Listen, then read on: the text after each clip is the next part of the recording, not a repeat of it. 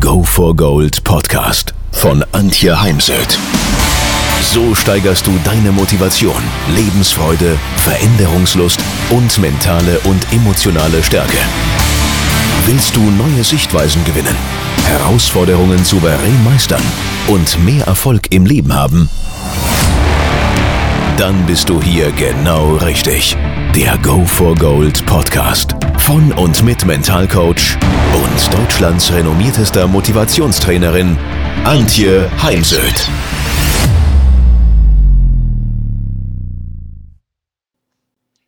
Fehler, die deinen Auftritt killen bzw. deine Glaubwürdigkeit als Speaker konterkarieren. Punkt 1, nicht bereitet sein. Ja, ich habe da auch immer mal den Fehler gemacht, dass ich mir gedacht habe, ach, bei einem Vortrag, den ich zum Beispiel für eine Xing-Gruppe halte, da muss ich mich nicht so gut vorbereiten wie für einen gut bezahlten Vortrag. Das mache ich heute nicht mehr, denn ich persönlich gehe dann mit so einem blöden Gefühl in die Veranstaltung und habe dann auch schon ab und dann einfach erlebt, dass die Übergänge zwischen den Folien und Themen einfach nicht gelungen waren. Und daher nehme ich heute jeden Vortrag, egal in welchem Rahmen, egal welche Zielgruppe, wie viele Menschen da vor mir sitzen, egal ob für Xing und schlecht bezahlt oder top bezahlt, ich bin vorbereitet. Und vorbereitet sein heißt, die PowerPoint ist fertig ich bin das, äh, den Vortrag mehrfach durchgegangen, damit auch die Übergänge sitzen. Ich empfehle Kollegen, die am Anfang stehen, sich ein iPad zu nehmen und den Vortrag aufs iPad zu sprechen, also wirklich mit Bild und sich das dann nochmal im Nachgang anzuschauen, eventuell auch mit einem Coach oder mit einem guten Freund, wobei Freunde an der Stelle oft wie mir letztens jemand zu Recht sagte, einfach sehr wohlgesonnen und freundlich sind und ein vielleicht auf das ein oder andere nicht aufmerksam machen, worauf sie dann einen Redner, den sie nicht kennen, schon aufmerksam machen würden. Also eine gute Vorbereitung dazu gehört für mich auch die Vorbereitung der Stimme, das Aufwärmen. Da legt ihr mal ein paar gute Übungen zu. Gute Kollegen, die ich da empfehlen kann, sind Nicola Tickeler und Arno Fischbacher, die dir solche Übungen mit an die Hand geben. Dann ein No-Go ist, dass der Speaker zu spät kommt. Ich persönlich bin ja vor Vorträgen zwei Stunden vorher da. Lieber sitze ich dann nochmal irgendwo in der Ecke und beschäftige mich mit meinem Vortrag oder trinke in Ruhe einen Kaffee oder höre Musik. Aber alles ist fertig und gerichtet und komme nicht auf den letzten Drücker und dann funktioniert was bei der Technik, beim Rechner oder wo auch immer nicht. Und das ist dann für alle Beteiligten einfach nur Druck und unangenehm.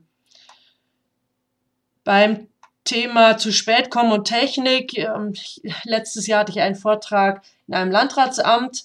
Da bin ich entsprechend früher gekommen, weil ich auch noch mit einer Führungskraft zum Essen gegangen bin.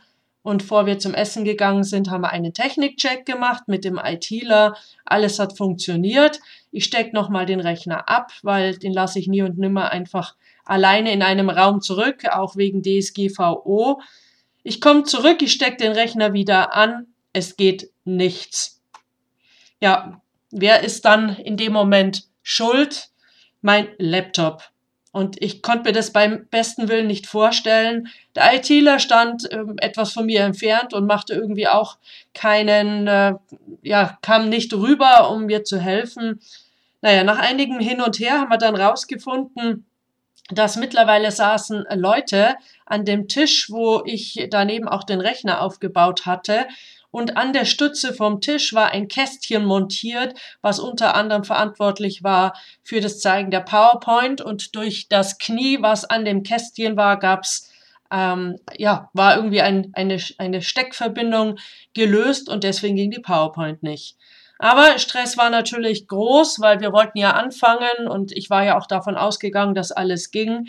Also auch das mache ich nicht mehr. Habe ich einmal das Ganze aufgebaut, bleibt es stehen, dann muss ich eben da bleiben und mit der Person, die mit mir essen gehen wollte, entweder vorher essen gehen oder nachher oder es eben ganz anders für mich lösen. Das sind dann eben die Erfahrungen, die man so mit der Zeit macht, wenn man viele, viele Aufträge hat. Was so das Thema Anreise betrifft, ich äh, für meinen Fall habe entschieden, ich reise immer am Vortag an, denn ich bin auch schon zu einem Vortrag, der um 16 Uhr war, dann eben vormittags angereist. Von mir nach Stuttgart sind es etwa drei Stunden. Das geht sich normalerweise auch leicht aus. Aber man steckt eben nicht drin. Es gab einen Suizid, es hat sich jemand vor den Zug geworfen und dann steht man eben zwei, drei Stunden auf offener Strecke und es geht nichts mehr weiter. Es ist damals gut ausgegangen, weil ich habe dann einfach ganz ehrlich mit dem Veranstalter telefoniert, was ich machen soll. Bleibe ich im Zug, komme ich zu spät. Und wir haben uns dann darauf geeinigt, dass er ein Taxi besorgt und ich übers Feld auf die nächste Straße laufe und äh, dann mit dem Taxi komme. Sie haben dann netterweise sogar die Taxigebühren übernommen.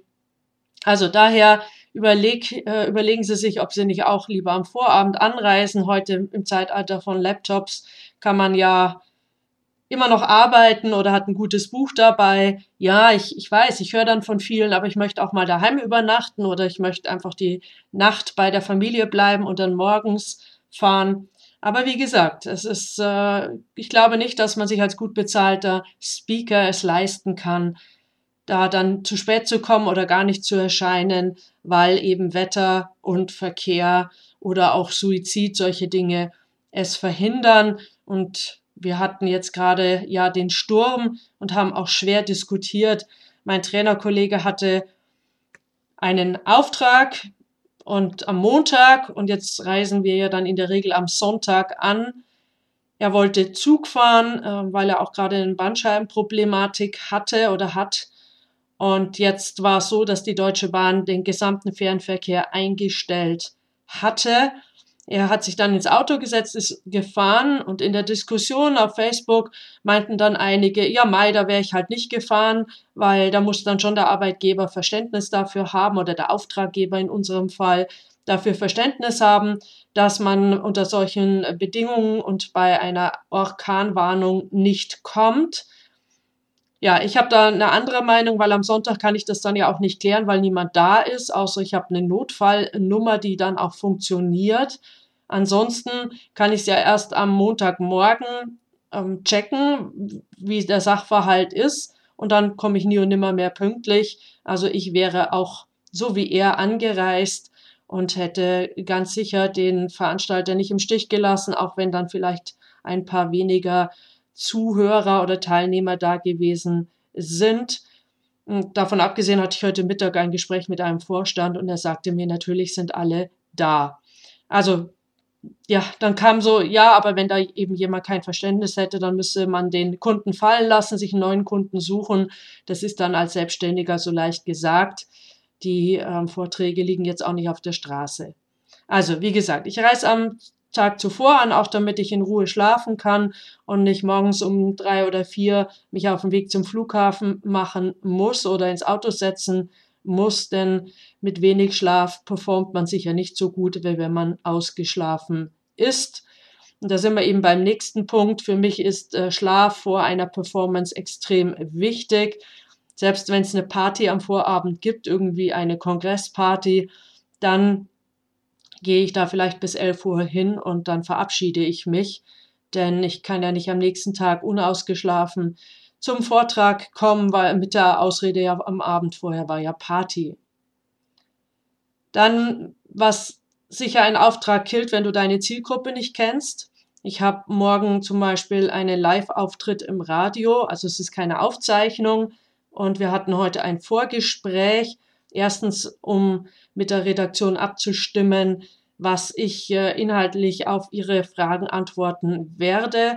Und in dem Zusammenhang war eben auch die Zielgruppe ganz wichtig. Das werden morgen junge Menschen zwischen 20 und 30 sein, meist Akademiker, Berufsanfänger, denn entsprechend wähle ich ja dann meine Beispiel- und Stories aus. Also daher, in meinen Augen braucht es immer ein Auftragsklärungsgespräch, wo dann eben genau diese Punkte besprochen werden. Punkte wie, wer ist unsere Zielgruppe, welches Alter, welche Branche, welches Bildungsniveau und so weiter. Entsprechend müssen nämlich auch Bilder, auch die Bilder, nicht nur die Stories passen. Also wenn ich zum Beispiel auf einem Kongress der Weinbauer spreche, dann habe ich eben im Hintergrund sehr viele Weinfässer und vor allem auch die Startfolie hat dann einen Bezug zur Zielgruppe. Oder wenn ich ähm, über, ich hatte mal einen Vortrag bei einer, ähm, einer Firma, die Samen verkaufen. Und dann habe ich eben sehr viel Landwirtschaftsbilder, Wiesen und so weiter in den Hintergrund gepackt und vor allem auf die erste Folie resultiert auch so ein bisschen aus meiner Erfahrung. Ich habe mal auf einem Kongress für Frauen gesprochen und das erste Bild zeigte einen Mann. Ja, danach kamen dann Frauen zu mir und äh, fragten mich schon ein bisschen empört, wieso ich denn als erstes Bild ähm, einen Mann genommen hätte, wo ich doch vor Frauen spreche. Und ja, ich hatte halt einfach gerade kein anderes Beispiel, aber das passiert mir halt jetzt auch nicht mehr, sondern sind Frauen meine Zielgruppe, dann gibt es auf der ersten Folie entweder ein neutrales Bild oder eine Frau, aber eben keinen Mann. Das sind halt dann so die Lernerfahrungen. Dann ist auf dem Vortrag oft weniger mehr. Äh, Wiederholungen sind absolut okay. Also das halt so ein bisschen die Gefahr, wenn man auch Trainer ist, so wie ich, viel liest, viel im Kopf hat, viel weiß, dass man zu viel in einen Vortrag reinpacken möchte aber auch hier gilt so ein bisschen die Regel wie im Berg, hol den Schwächsten ab und daher weniger ist mehr. Dann PowerPoints äh, mit Worten, Texten überladen. Ich glaube, das ist jetzt mittlerweile hinlänglich bekannt, ähm, sind zu vermeiden. Also meine PowerPoints äh, im Training unterscheiden sich komplett von PowerPoints auf der Bühne denn auf der Bühne habe ich lediglich Bilder dabei, maximal mal mit einem Motto, ein Satz, ein Wort, denn ähm, es handelt sich eben um, um einen Vortrag und die Bilder sind nicht für mich als Gedankenstütze, sondern für meine Teilnehmer. Sie sollen emotionalisieren.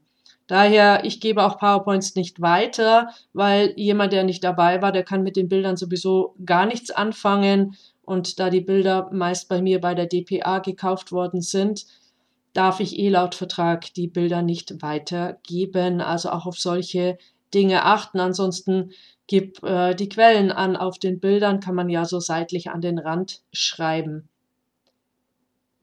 Dann finde ich schon ganz, ganz wichtig, um, um einfach besser zu werden, ist, äh, sich ein Feedback zu holen. Und das kann man am besten machen, indem man seine Speech aufzeichnet. Entweder mit dem Handy, dann hat man eben zumindest mal die Stimme und das Inhaltliche und die Übergänge und so weiter. Oder ein Podcast, den du dir dann danach nochmal anhörst unter dem Gesichtspunkt eines Vortrags. Also für mich ist jetzt hier die Haltung, so wie ich den Podcast aufnehme, nicht, dass ich einen Vortrag halte, das äh, merken Sie auch sicher, sondern ich formuliere meine Gedanken für einen Podcast, damit Sie was dazulernen können. Aber wichtig ist, ähm, eben die Speech aufzuzeichnen. Wenn Sie jemand dabei haben, der mit dem iPhone ähm, den, die Speech aufzeichnen kann, dann bitten Sie die Person, das mit dem iPhone zu machen oder stellen Sie ein Stativ auf mit dem iPad und zeichnen Sie es mit dem iPad auf. Selbst wenn Sie da mal aus dem Bild rauslaufen, weil Sie niemanden dahinter stehen haben, das ist dann ähm, nur sekundär. Und dann suchen sie sich eben einen Coach und tauschen sich aus über, wo kann ich beim nächsten Auftritt Dinge anders und besser machen. Und ganz, ganz wichtig für die Psyche, bitte arbeiten Sie auch die Dinge raus, die gut waren, die, die gut gelungen sind. Denn ansonsten verliert man massiv an Selbstvertrauen. Ja, so viel mal für heute nochmal zusammengefasst. Seien Sie gut vorbereitet. Denn gut vorbereitet sein reduziert auch Lampenfieber, davon bin ich schon überzeugt. Und da sich auch immer wieder rückwirkend zu fragen, lag das, also die, die Qualität der Speech, ähm, lag es daran, dass ich eben vielleicht auch nicht gut genug vorbereitet war. Rechtzeitig kommen, ein Ritual haben, weil wenn man ein Ritual hat, dann kommt man auch immer zur gleichen Zeit, denn Rituale zeichnen sich ja dadurch aus, dass wir immer wieder dasselbe tun mit derselben Länge. Immer bedenken, man kann Wetter und Traffic nicht beeinflussen und ich reise daher am Vorabend an. Ich glaube einfach für das, was man als Speaker verdient, ist es ähm, ja gerechtfertigt, auch am Vorabend anzureisen, sch äh, ausreichend schlafen, denn in dem Moment, wo man nicht ausreichend schläft, leidet die Performance. Kennen Sie Ihre Zielgruppe, das Alter, die Branche, das Bildungsniveau, passen Sie entsprechend Bilder und Stories an. Weniger ist manchmal mehr, Wiederholungen sind okay. PowerPoint bestehen nicht aus äh, Wortwüsten, Textwüsten, sondern überwiegend aus Bildern und Grafiken, die emotionalisieren. Und es braucht eben immer wieder ein Feedback und das hört in meinen Augen auch nie auf. Das, äh, denn sonst ist die Gefahr groß, dass sich einfach Dinge einschleichen. Der Sportler bekommt ja auch sein Leben lang ein Feedback durch die Trainer und Co-Trainer über das, was er da im Training und Wettkampf gezeigt hat. Ja, und jetzt wünsche ich Ihnen ganz viel Freude an dem, was Sie tun, ganz viel Überzeugung von Ihrer Dienstleistung, von sich selbst und dem Thema, denn es hilft einfach mit Emotionalität, natürlich viel Fachwissen, mit dem, der Liebe zu den Menschen, zu unseren Zuhörern der, und der Überzeugung in, im Thema, dass man auch ähm, einfach glaubwürdig rüberkommt und einen guten Auftritt hat.